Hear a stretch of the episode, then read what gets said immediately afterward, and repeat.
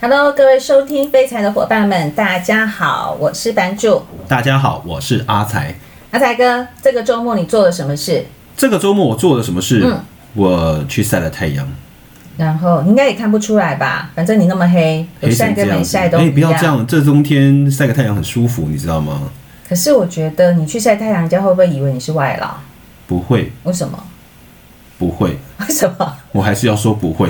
明明他们就一直对我讲一些很奇怪的话，重点是我还是可以回应他们。萨瓦迪卡，哦，那我想呢，其实呃，我们在之前都一直跟大家提到说，我们想要录一集跟趋势有关的题目嘛，是那就是这一集了。虽然上一集被泡沫所打断了、没错，但是呢，我还是要提醒大家一下，就是我觉得市场涨多了，难免都会有拉回修正的压力。但是呢，拉回修正并不是要大家全部都把所有的部位除清掉，你反而是要来思考什么样的好股票是必须要在市场下跌的时候，甚至如果未来真的有遇到类似泡沫的情况的时候，都是一个捡便宜好入手的时机点。是因为嗯我觉得，其实，在泡沫跟整个股市的短期的一个修正，嗯，会有蛮大的一个差异。就像之前版主你跟我们提到的几个现象，是那样子的一个现象，假如真的持续性的发生，我们或许要去考虑到是不是真的发生了泡沫。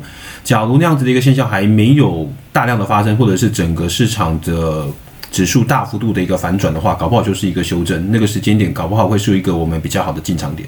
对啊，我觉得最近的散户其实非常的疯狂哦。你哎不要这样子，这两是天最热搜的就是“散户”这两个字，你知道吗？对， 尤其是美国的一个个股叫做 GameStop，是没错，对，那我想呢，其实呃，我讲这一些参与到 GameStop 的这个投资的朋友，我姑且称它为投资啦、哦。是那我觉得要知道自己真正在做什么。呃千万不要因为某人在一个社群的平台较劲，或者是叫出某一只股票就盲目的跟从。真的。对，嗯有时候你也知道嘛，投、投资，我觉得还是要靠自己，自己去理解那些东西到底是不是真的适合自己，还有那家公司到底值不值得投资。那也不是说你完全不要去投资类似的这个操作的一个游戏哦，只是说你除了要知道自己在做什么之外，那你也要控制好你本身的资金部位。没错，对尤其是投资，千万不影影响到自己的生活，对那不然那就不叫投资了，那叫投机了呃。。老实说，GameStop 的游戏其实真的叫赌博哎、啊，那本来就是 赌博啊、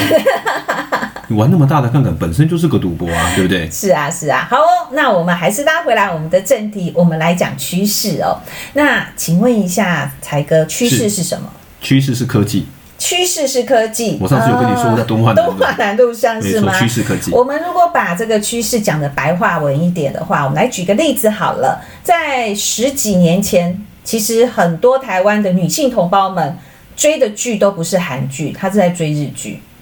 对耶，对，然后呢，这十几嗯东年京来爱，情故事。嗯，对，哇，你我都没有听过哎、 你怎么这是什么东其西？实我也是听别人讲的。 好哦，那但是这十几年来呢，大家开始转向，转向了韩剧。欧巴那我我想原则上韩剧有它吸引女性朋友这个爱做梦的这个这个心态啦，对，所以它会非常受欢迎。但是哦，其实有很多男性朋友也会看韩剧，因为他把爱情跟有一些推理或者是探险或者是鬼怪。就全部把它融合在一起，所以它就变成一个非常具有多样性又可以吸引不同族群的一个戏剧。真的，我觉得对最近鬼怪比较 多，鬼怪比较多吗？你是说上班的地方 都有。都有哦？好，那如果我们把它放到科技来看的话，比方说我们来讲电动车好了。是对，两年前的话，如果你有钱，你会买特斯拉吗？不会耶，为什么？因为我总觉得那个好像还是一个梦，而且它的实用性应该不高，嗯，因为觉得它的续航力不好，嗯，或者是它的使用的品质一定不会长久。所以你心里总会有一个疑虑嘛，对不对？感觉对一些新品来说的部分的话，就是会觉得它不太可靠。我觉得“可靠”这两个字，啊，不可靠。好，那么现在如果我告诉你说，其实 B N W 今年也要出电动车，是现代汽车也要出电动车，没错， Toyota 也要出电动车，嗯甚至意大利的超跑也要出电动车。是，那你觉得这会是一个趋势吗？目前看起来，就我自己的认知啊，我觉得从近期的政策也可以看得到。其实我前两天看到一个新闻，东京都好像在二零三零就不能再卖燃油车了，英国二零三五年也不能再卖燃油车了。嗯，在接下来二零五零年，它假如要达到碳碳中和的话，我觉得欧盟或者是其他的成熟国家对于那些燃油车的贩售一定会加以限制，从政策影响到整个销售面，我觉得那个趋势好像已然成型了。对呀、所以呢，趋势就是我们在未来投资上面必须要留意的。你可能会觉得说啊，它现在的股价，像特斯拉，既然已经是涨的了啦是，但是有一些我们待会儿会讲到的部分，可能它的股价还没有涨，但是你要想象它五到十年之后，如果它已经俨然变成一个主流的时候，它可能就不能同日而语了。哇，你的意思就是说，搞不好在接下来的五到十年之内，他们的股价不只会翻了一倍，可能是五六七八倍耶。呃，我希望、哦是对，但是呢，我们前提是我们还是要先知道趋势在哪里嘛，你才是能从趋势里面找到值得长线投资的一些个股嘛。是的对，不对麻烦班主了。好哦，那我们接着就来看看，既然我们刚刚才哥说，哎，趋势就是科技嘛，哦，那我来问才哥，快问快答三个有关于科技趋势的相关问题，我跟你讲，你惹错人了，这个我超强。真的吗？好，第一题，电脑的前身是我们办公桌上哪一个办公用品？计算机，好，答对了。第二题，计算机是哪一国人发明的？英国人、错，德国人。 Yeah 第三题，被尊称为电脑之父的人是哪一国人？德国人错，英国人。 要修，怎么会这样子？我跟你讲，我刚刚看小抄没看好，完全讲反。没有，其实呢，我跟这个才哥呢在录节目的时候，我们只知道对方要主讲的主题跟大纲，其实内容的部分完全都不清楚，所以刚刚的部分是没有蕊过，而且我们对于对方的所提出来的问题的反应，其实都是最真实的反应。我下次也要来快问快答。啊，这没有问题啊，来吧，反正顶多答错而 已啊，又没有什么关系。哎，是说答对有奖品吗？我答对一题，没有，你、要为答什么对两题以上。 你刚可以早点讲，我们可以重来吗？ 好，那呢，我想呢，既然要讲科技，就要从计算机这个东西开始讲起哦。那为什么要讲计算机呢？其实我们现在计算机有分成一般用跟工程用嘛，哦我们只要讲一般用的部分，不要，我想听你讲工程用，因为那个我略懂略懂。 因为我不懂不懂，所以我没有办法讲。来，我问你哦，计算机它有加减乘除嘛？最简单的，你想要 M 一 M 开始 M 那个符号是不是？一开始的时候的计算机加减乘除，它是哪一个先被发明出来？除答案是加，啊，对。可是你我以知为道最答最简单的答案你知道加这个是在什么时候发明出来的吗？呃，一九六九年，在西元前三百年，西元前三三百年，它加这个数字，他们叫做加法器，然后它是用齿轮的方式，然后然后就去一把个咔咔咔咔，对对对对对对刻对过对对去，对。但是这第个二叫个计算机吗？就是它的前哦身前呐、身啊对。然后第二个加减乘除，第一个是加嘛，第二对个是哪一个？乘对。然后是什么时候发明出来的？刚刚是西元前三百年哦，西元后三百年是西元一千六百七十三年。啊，隔这么久哦，对，隔了快要两千年的时间哇要修，那个乘法才被发明出来。啊，，对你知道为什么会知道吗？为什么因为还好我有教你没有我女儿国小数学。你没有知道啊，你刚刚两题都答哎错、有啊，我第一个是乘 啊，乘啊，那你第一个是加，你第二个才是乘。哦我答对第二个对，不管所以还是没有奖品。哦好然后再来加减乘除，完整的计算机在什么时候被发明出来的？刚刚是在一九六几年嘛，那可能一就是六嗯七三年，一六七三一八五零，哎，差一点点，一八二零。哇，对，所以其实呢，我们现在很简单的东西，我们去回顾它过去被发展的历史，你会觉得好匪夷所思哦，这么简单的东西怎么那么慢才被发明出来？对呀、对我，跟你讲，你要你要验算这个最简单的方式是什么？你知道嗯，把你年轻的时候遗留下来的手机现在拿出来用。我跟你说，嗯你会崩溃，怎么说？啊或者是你把你以前就的是电很脑，像计算机只有有一没有？到你把九你的现在那数个字四八六吗？的电脑拿出来用，你也是会崩 溃。所以你现在有在用吗我？之前用过一次啊，光给它开机我都快睡着。哎、现在的这个电脑是那个 power 键一按下去，大概十秒之内它就开机完成了、什欸。么十秒？刚那个十分钟不晓得都好了 没？还在跑？可是我比较好奇，是你为什么要把它拿出来使用？没有，因为之前过年大扫除，哦，那就直接过年回大扫收除，啦那。就直接晒走了，真的对晒走，了。哎、可是我在想哦，像那样子的一个东西啊，如果你真的好好保存它的话，之后会变成古董吗？呃，会，所以我放你家好不好？呃，我的问题是要好好的保存，这才是你可重以，点我。觉得你就是个好人。我是好人没有错啊对，但是我不想保管你那个东西，搞不好你那个有不可告古人的董秘欸密。没有没有是有没有什么国务机密在里你三面啊？八哦，你现在随便一个我不是哦影片都几几 G 了，那个那几妹的放得下去？呃，我不知道啊，对不对我不知道你、我现在告诉你就知道。啊 好啦，那为什么要开始讲这个计算机的前身呢？因为计算机呃不是电脑的前身呢，因为我们现在开始要讲电脑哦。是那我们刚刚是不是在讲这个计算机？那我问你哦，第一台的电脑是什么时候被发明出来的？第一台的电脑嗯，麦金塔吗？不是，不是，不是，不是哦不，是。然后我今天都一直在问题目诶，刚刚是对一八啊二零一八一1820八六零一九六零左哇右，一九六零哦对，那个时间，其实我上了很多的网站，其实并没有一个确切的时间哦。但是呢，其实被发明出第一台电脑的同时呢，这个 IBM 知道吗？哦，IBM 啊哎我这知道家公司的创办人呢，他在这个一九四三年的时候呢，他们就他就在讲说，哎，未来的世界就会有电脑这个东西。可是当是时候的人类呢，觉得哈，电脑是什么？其实非常难以想象。真的对，然后他那时候说了一句经典名言，他说：“我预测未来的全世界会有电脑，但是不会超过五台。耶，讲错话。”请问一下，你家现在有几台电脑？我现在我家就有 三台嘞，对啊，我一个人也有三台电脑。对啊，对把手机上进去的话，我们家可能爆表。我跟你讲，对，所以呢，其实我要跟大家提醒的事情是，其实，在未来的世界，我们真的很难去预测。但是，如果你真的有好好的看社群的一些讨论，或者是媒体的一个讨论，或者是新品的发表，你大概大概可以抓得到那个趋势。真的，对，好哦。那既然讲到 IBM 啊嘛，对不对？嗯那我来问一下啊、你知道 IBM 的现在的股价是多少吗？嗯，在，好，因为不太会注意它了。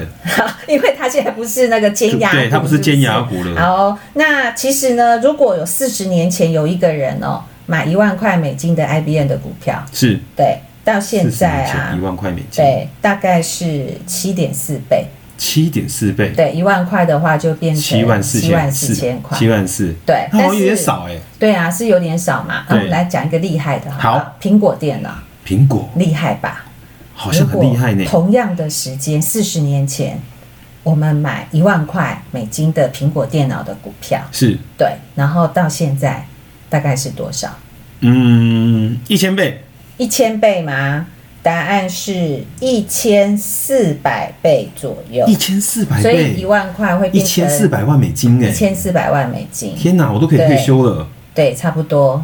四二四点二亿，所以其实呢，我们现在如果去讲一个趋势的话，我们希望就是可以找到类似像 IBM 是或者是运气好一点，像苹果电脑这样的股票，真你的放了二十年、三十年，它就可以翻倍的帮你赚到一个不错的利润。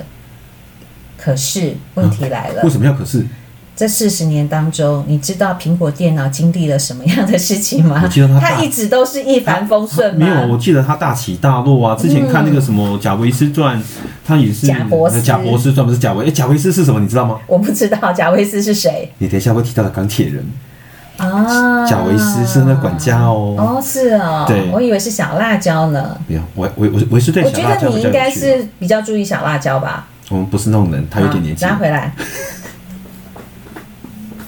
一贾维千斯四怎百样倍哦。对，一千四百倍，因为我之前看《贾伯斯传》，我我发现他的人生好像也是大起大落。他当然对其中有一段时间他离开了一个苹果，但是苹果好像也都不是那么一帆风顺，制造出来有些东西好像也是没有卖得很好。对啊，他在一九八九年到一九六六年这一段时间呢，是苹果电脑的衰败期。是，那因为产品策略出了问题，都是策略。对，所以呢，我想要在这边跟大家提醒的事情，我们刚刚讲的从一万块美金到一千四百万美金，其实大家听起来很流口水嘛，对不对？没错。但是这个都是事后诸葛。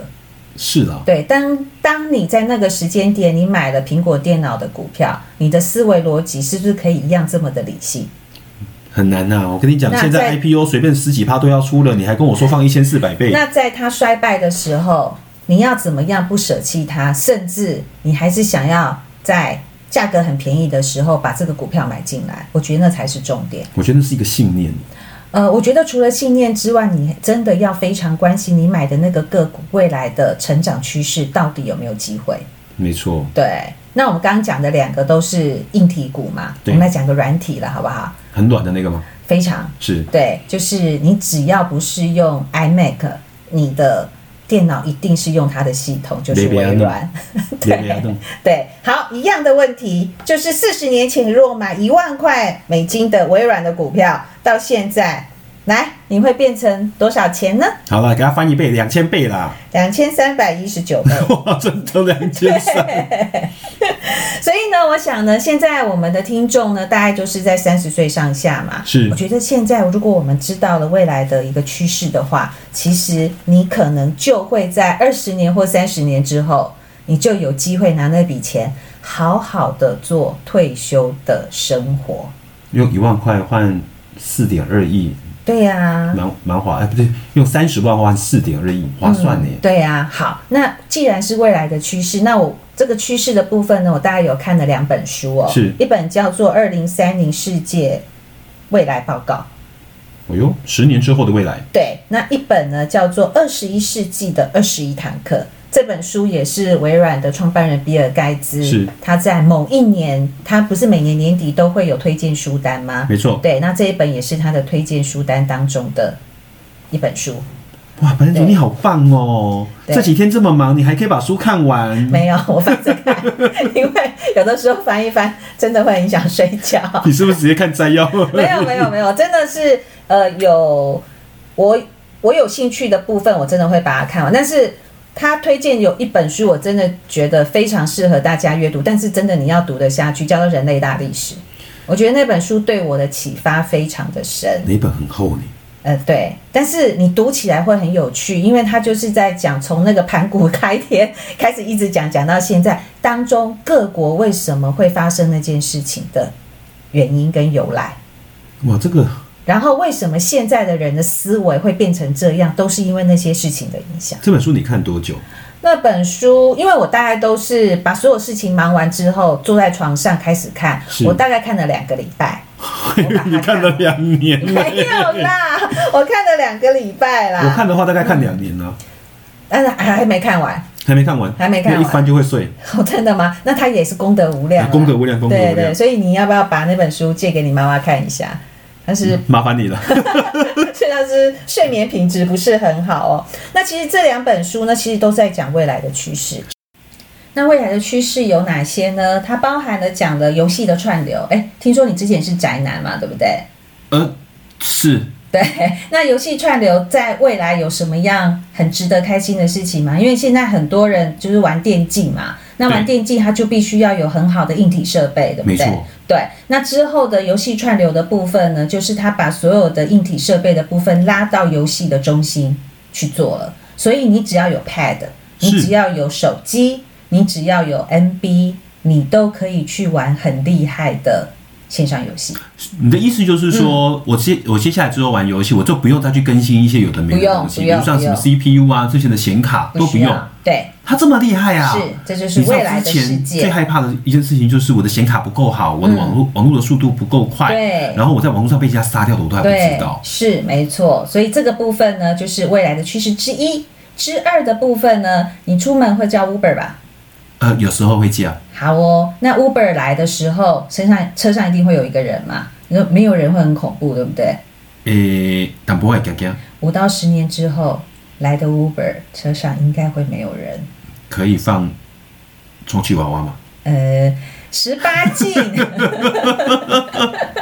所以未来会有无人车队。哦其无人实车队现在我相信台北市的，好像仁爱路啊，半夜上会有无人公车在这边试营运，呃，我想试行，不是试营运，班主，对，信义度，而是试营运 不重要。 耶、反正你也答台错了，反正台北市的部分已经有无人公车，没错未来可能很快吧，他就可以开始上路试营运了。嗯，对，再来呢，听过 AR、VR 吧？哎、有，我有去吗年去对不高雄对有玩过，其实很久很久以前，已经有一部电影把 AR、VR 其实已经把它演绎的非常实在了。哦，我有一个朋友，他姓吴，他有跟我说了一部片子，嗯，我有叫女朋做友，可是你看不到，哎呀，好恐怖哦！这是七月会播的电影吗？是没错。嗯哼，所以呢，其实呢，我想呢，AR、VR 甚至 MR 的部分，未来也会是一个趋势。那哇再来的部分呢，就是远距医疗。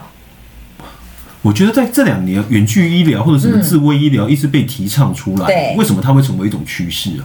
我觉得 COVID-19 会让远距医疗它的发展史会把它缩得非常的短。也真的，对，那为什么它会是变成一个趋势？因为人口老龄化的问题。因为像比方说像台湾啦，是独居老人其实越来越多。没错，对，那现在台湾的独居老人有一些其实是有小孩的，只是小孩没有跟他住在一起。离得有一点远，对不对？但是你会发现，现在台湾的结婚率偏第一，离婚率偏高。高对，所以未来的独居老人会变成台湾社会的一个问题。嗯，那所以呢，未来它就会有一个很先进的一个医疗的行为，呃，不能不能讲医疗的行为，就是他们叫做算病，不是算命哦，是哦算病、哦可以算得出来我会不会生病就对了。对，那当然这个是把意外排除在外啦。是那他会用一个一个 sensor 的东西，就是一个扫描器，是就是每天早上你起来的时候，你的眼球就是对准的那个扫描器，它就会扫你的瞳孔。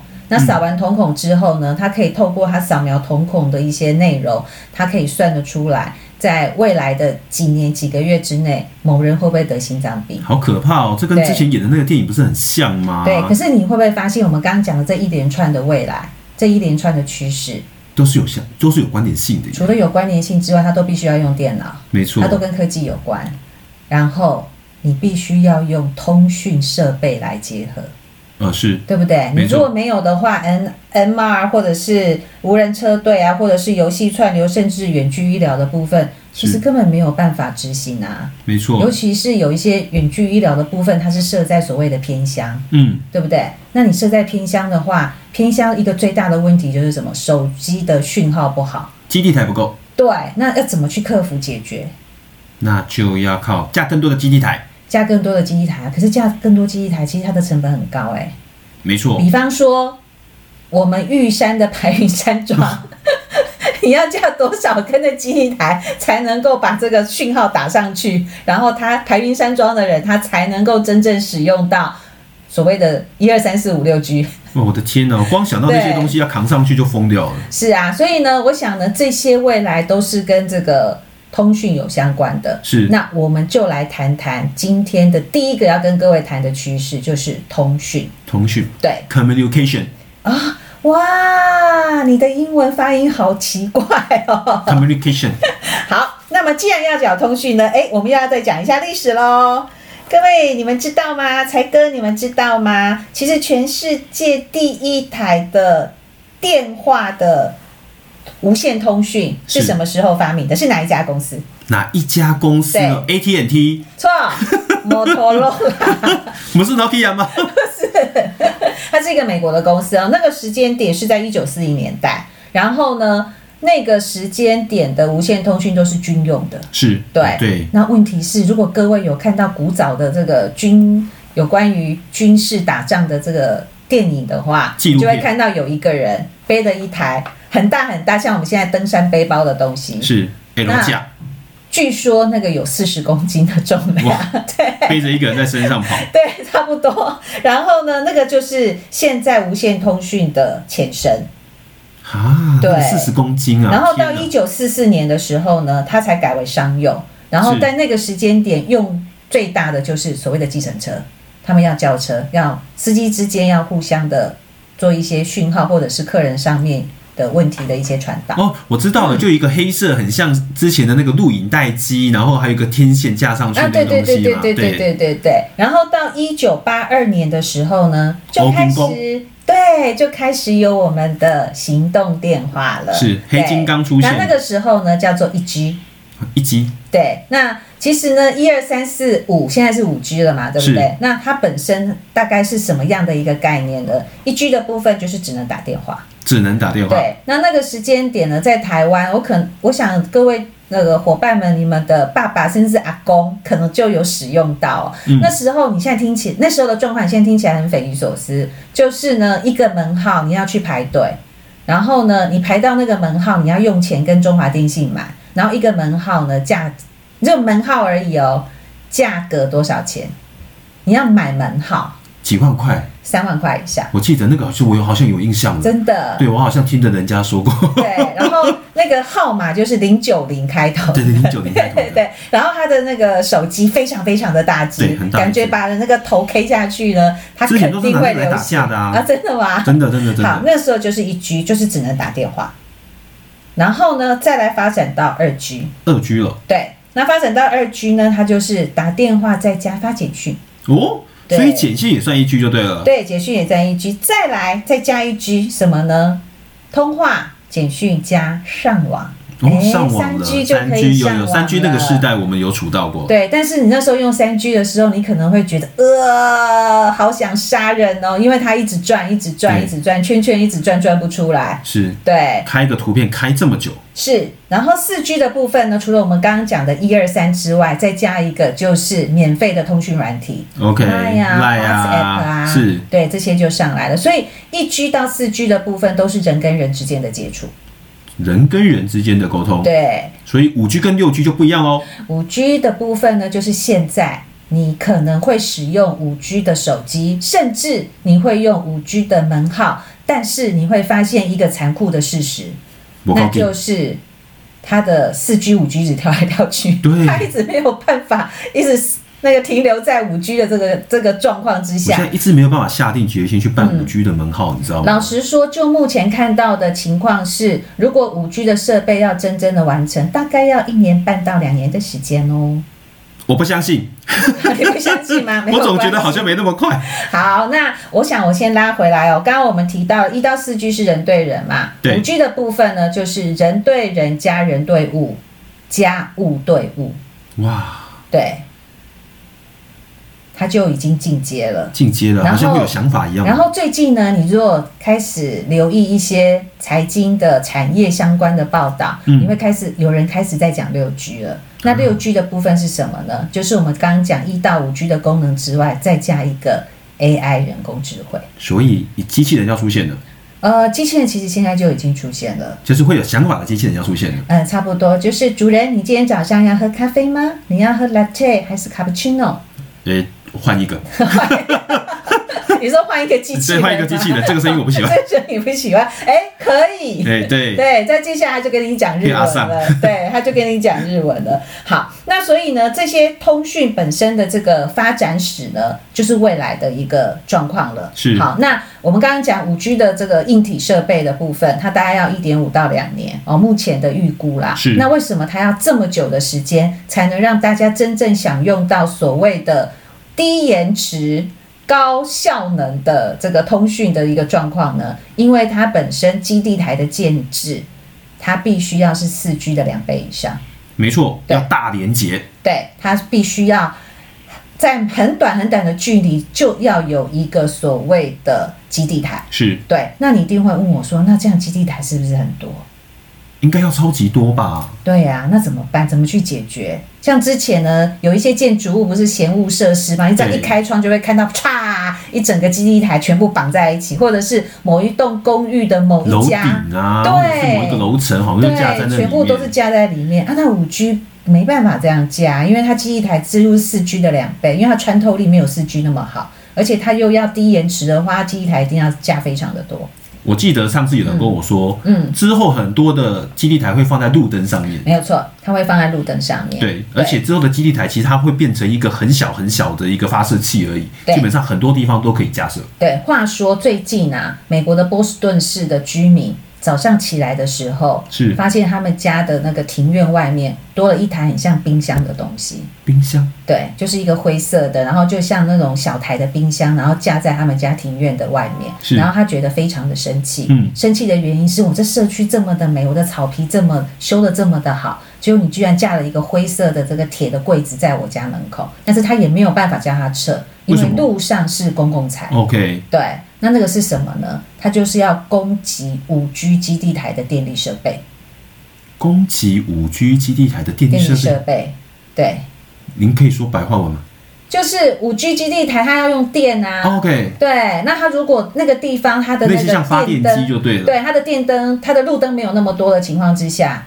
它就只能在一段距离之后，它就必须要设立一个设发定一电个的 OK，了对解。的一个设备。对啊，所以这个啊、好就是、丑哦，呃，好丑，这没办法、啊是就是我觉得在人类的进步过程当中，你必须要跟生态跟环保取到一个平衡点啦、了解。对，那我们讲到五 G 嘛，对不对？对低延迟嘛，好，是然后也要用这高个频宽通讯、大来连接，来看病嘛，对不是对？然后如果可以的话，再玩个游戏就一百分嘛，对不对？啊，你好有像没有还不想错过？那有没有想过一件事？嗯，你喜欢爬山吧？还行。好，那你到山上是去的时候，你最讨人厌的一件事情是什么？遇到最讨人厌的一件事情是什么？呃，三除友爬太快不等我，不 是，除了山友，你问山友说：“请问快到了吗？”他说：“转个弯就到了。”但你在九拐十八弯之后，怎么还没到？除了这件事情之外，你觉得最讨人厌的一件事情是什么？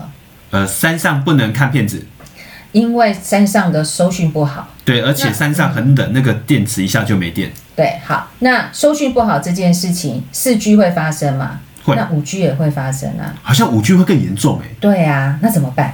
我知道了，我要飞鸽传书，飞鸽传书吗？对，带鸽子到山上，然后遇到一些事情的时候，我就把鸽子放出去就好听了。说南部有一个地方卖烤小鸟，卖的非常的 风好。风港，我那个我 常去，哦，你常去，希望你的小鸟可以喂飞过。我说是鸽子，不是小鸟啊。好啦， 因为我们现在的基地台都架设在地面嘛，对不对？对没错那如果把它打到空中呢，它是不是就没有地勤的限制了？哇，这个好像有一点远了耶。那那么远，它，嗯你不是说它那个五 G 它的发射范围很小吗？对啊，所以我们就要去改造那个发射台或者是基地呃台。，原则上来讲呢，其实未来就会把部分的基地台发射到天空中。哦，对，因为地球的这个地貌的关系，所以这些不管是一二三四五六 G 的这个电波，它都没有办法穿过，比方说云层山啊云或者什层么啊这是些东西。对，所以它就必须要把基地台发射在天空中，而且呢，你知道吗？现在全球真正使用到上网的人口占总人口的比例是多少？二十趴大概五十三哦，所以大概有一半的人，那一半的人可能是真的还蛮贫穷的，是哦，但是我觉得这个贫呃这一半的人除了贫穷之外，可能有一些他确实是有需要，但是是因为设备的关系，他没有办法真正顺利的去上网。了解那要把这个问题给解决掉，他就必须要无远佛界的。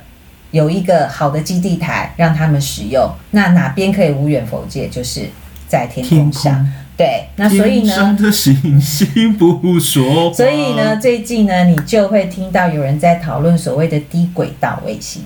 我哦有喂、嗯我觉得那种低轨道卫星，上次听人家讲说，好像是不是那个特斯拉老板也在做这件事情？对啊，其实呢，这个卫星的部分有三个啦，是一个就是地球同步轨道，一个是中轨道。那这两个部分呢，其实大部分都是军事用途。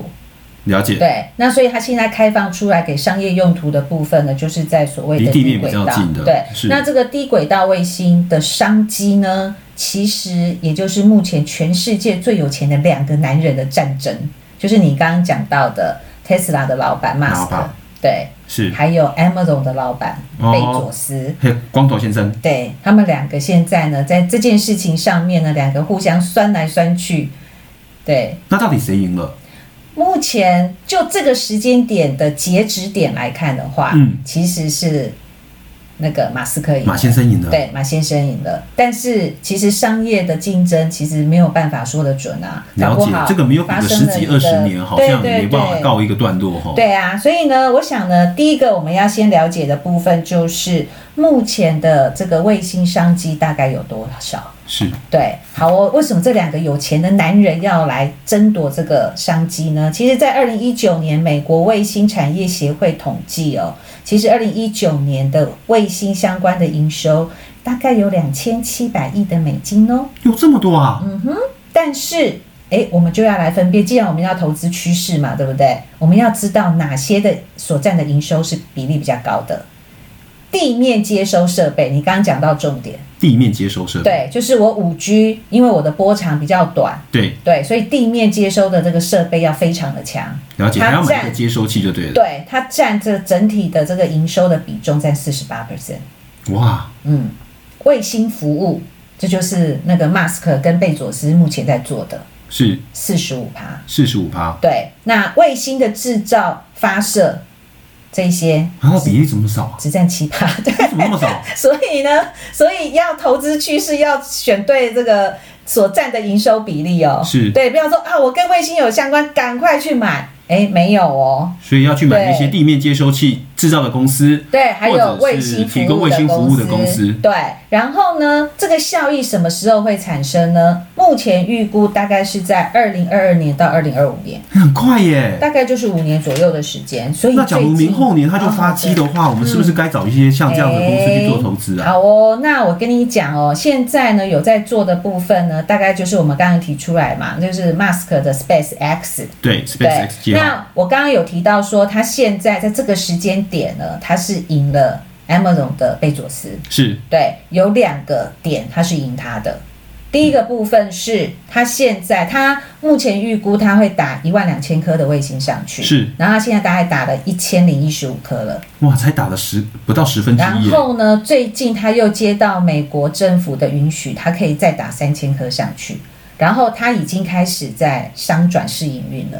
哦他商转试营运的地方是在加拿大的南部跟美国的北部，所以已经可以享受这个服务了。呃，那部分的居民已经可以享受了。然后他的月租费吃到饱，是，猜一下多少钱？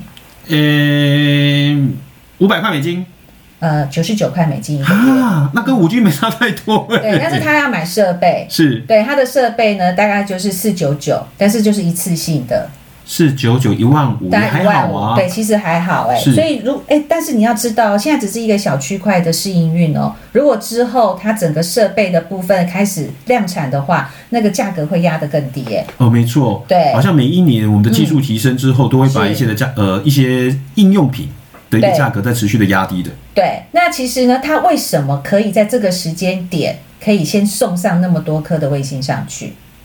它是不因是为偷卡卫星那个因军事的为油？没有 SpaceX 它本身发发射卫星的成本每公斤大概是一千四百块美金。每公斤一千四百块美对金，，那刚刚那个贝佐斯的那个 Amazon 嘛，是对，它有一个 Cooper 计划，就是在做卫星发射的 Cooper 计划。目前打上去的卫星是 zero，还没打上 去为，什么？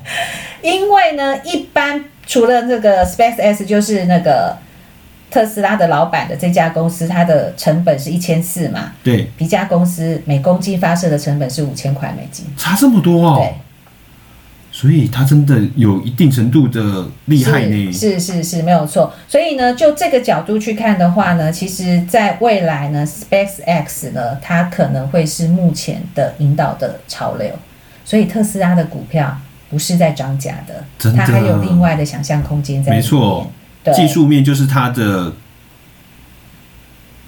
主技要提术升。面就是 你是什么突然顿呆住了？因为我不知道，我不晓得啊，你嗯你就会感觉，你看从他的一个车子到这一次的 SpaceX，、好像他真的都有独到的地方，让人家有嗯完全没办法追上他，而且领先其他的公司大概都要有两三年的时间呢。你看五千到一千四，你要花多少的时间才可以把你的重量这样这样下来？那为什么它可以把这个成本压得这么低哦？最主要是两个，在过去哦，你去看美国太空总署在发射那个什么太空梭的时候啊，嗯它的那个发射器啊，发射上去之后就就就没了。就哦报我记得废了它好像可以回收对不对对？它是可以回收的。所以在去年的五月份，不是他带了两个太空人上太空吗？然后对八月份回来嘛。是他那时候就是在展示他回收的火箭，了他解再次的利用。哦，对，然后再次利用之后呢，它的那个火箭未来如果在这个卫星打上去的话呢，它一个火箭目前预估它可以在三十六个卫星上去，它就是那个火箭把三十发六射个一卫次就星可以带三十六对个上低36个轨道就这样子，就上去了。了解，对所以他最近就算只发射了一千多枚，搞不好他在接下来明一年会用倍数的方式去做成长。对啊，所以它根本就不需要花太多次的这个发射的成本，是它就可以把卫星整个打上去。因为火箭还会回来嗯嘛，所以它只要花燃料钱就好了耶。呃，对，差不多。哇，好对厉害哦哟、所以这就是，所以现在呢，它的发射成本大概是一九八零年代的十分之一而已。是对，所以别的公司要赶上它每公斤就一千四百块的发射成本，这个可能还有一条漫漫长路要走。啊哇，，对，然后它预估目前在全世界的低轨道的部分，它要打一万两千颗。是对，但是那、还有我但要是跟大家提起一件事，我刚刚在前面不是有提到了吗？对就是呢，我们在生活便利跟科技得到了完善的发展之后，你的环保、你的生态就必须做部分的妥协跟让步。它有污染吗？它有没有污染，我不知道啊，因为其实低轨道卫星会有一个大家目前担心的事情，就是它定位完之后它会不会跑掉？跑掉之后它会不会撞到别的卫星，然后就 OK 变成了太天上有空很车多流祸，星，然后它就会掉下来。 对，对，掉下来要掉到对的地方、哎，如果掉到错的地方，其实那个还蛮恐怖的。哦，对，所以这个是一个问题。那是第二个，既然叫低轨道，就是肉眼看得到哦。看得到，对，所以呢，未来你去爬山的时候，你如果看到满天星斗，那可能不见得是星斗，你不可然它能是看什么到的是低轨道的卫星。哇，你对，又说我们以后搞不好呃晚上看到的星星 也都不是自呃助燃的，不见得。就是我常常跟我的这个客户讲说，你可能未来抬头，你可能看不到北斗七星，你可能看到的是低轨道的 低轨道的卫星。 都是人造的人造对行对星。对，好，那我想在这边呢，还是要提醒大家一件事情，就是呢，这个低轨道的卫星呢，它不是六 G，它只是强化五 G 在地面通讯上面没有办法克服到的一个困难。是但是呢，我在六 G 发展的时候，这个所谓的低轨道卫星的部分，它必须要先设立好六 G 的部分，才能够顺利的发展。